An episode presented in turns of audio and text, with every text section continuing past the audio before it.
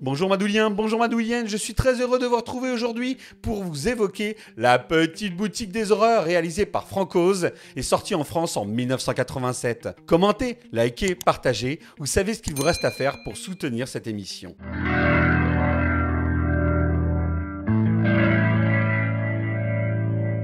Avant d'être un film musical signé Francoz, célèbre marionnettiste qui a collaboré avec Jim Henson, La Petite Boutique des Horreurs était une série B horrifique signée Roger Corman, qui l'a tournée en deux jours avec Jack Nicholson dans le rôle principal.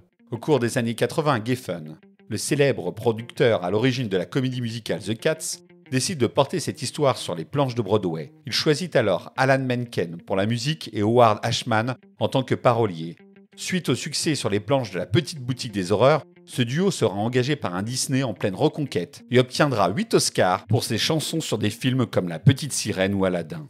La petite boutique des horreurs de Francoz raconte comment un végétal d'origine extraterrestre, qui ressemble à une grosse plante carnivore boursouflée, va manipuler un jeune Candide pour récupérer des cadavres dont elle se repaît avec délice. La petite boutique des horreurs est une comédie musicale pour toute la famille. Oui, il y a des aspects horrifiques. On a une plante géante qui mange les gens. Mais est en toc, nous avons aussi un dentiste sadique. Néanmoins, tout est tourné comme un cartoon, comme un Tom et Jerry qu'on aurait entrecoupé de scènes musicales. Avec comme vedette une plante carnivore en animatronique, ayant nécessité pas loin de 60 techniciens, on comprend aisément le choix de Francos comme metteur en scène. En effet, cet ancien marionnettiste émérite, qui avait donné vie à Yoda et co-réalisé Dark Crystal, arrive à insuffler comme personne de la vie à ses marionnettes. Malgré ses tiges en latex ou ses dents en caoutchouc, la plante semble autrement plus vivante que nos images de synthèse actuelles quand elle chante ou se met en mouvement. Son design ne cherche jamais le réalisme et correspond parfaitement au genre de la comédie musicale où l'artificialité est roi.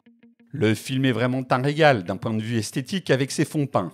En privilégiant des décors stylisés, nous avons ici vraiment un hommage au canon du genre où la plupart des scènes étaient filmées en studio. Cet aspect théâtral du film est renforcé par la présence d'un chœur, comme dans la tragédie grecque, qui vient plusieurs fois commenter ou narrer les événements du film.